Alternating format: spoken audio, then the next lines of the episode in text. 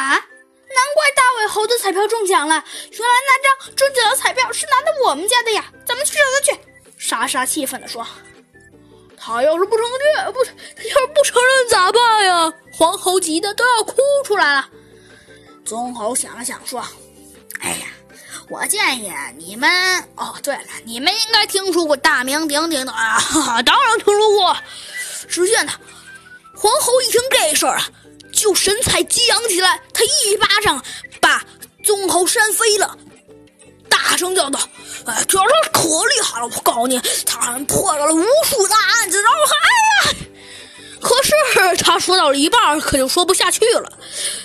只见，只见莎莎不耐烦的把黄猴推到了一边去，哼了一声说：“哼，还多亏你。”是我丈夫的，直到现在还改不了这坏毛病。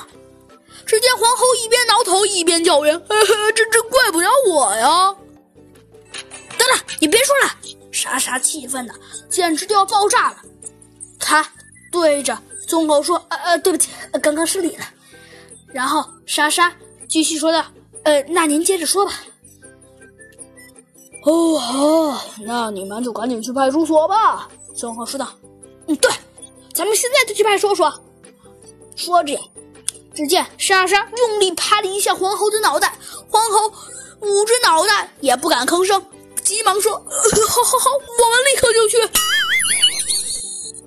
就这样，呃，黄猴就被，呃，就被，呃，就被，就被碾压到了呃猴子警长的警察局。只见呐，听完他们的陈述。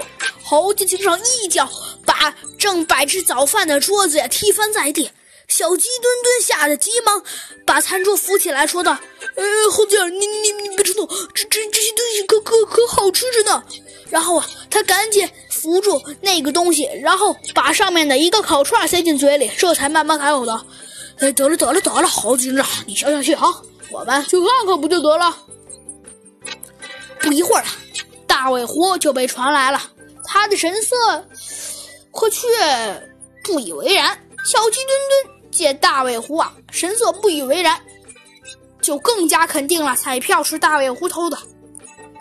于是他突然高声问：“说我九级之兽，你拿了？”啊，这大尾狐想了想说：“哎，昨天你真真的是，我这是可溜达了，一句黄金链都没有。”小鸡墩墩又问：“这这这这这这我没去，我没去。”大尾狐喃喃道：“你到底去了没有？”小鸡墩墩接着问。大尾狐停顿了一下，这才说：“没没没没去。”告诉你吧，昨晚九点钟时，有人看见你不但在黄猴家的窗外溜达了，还把手伸进了窗户。小鸡墩墩没好气地说：“一听这话。”大尾狐忙说：“对对对，我我我我是去黄猴家窗外溜达了。快说，你把黄猴家的窗上的什么东西拿走了？”小鸡墩墩继续问：“这这这这这这这这这这这这这这这我我我把黄猴家的阳台的花瓶拿走了。”见抵赖不过去了，大尾狐只好承认拿走了黄猴家的花瓶。你还拿了什么？小鸡墩墩追问道：“怎么没拿什么呀？”大尾狐脱口而出：“再没拿什么？那我问你，你中奖的彩票是哪里来的？”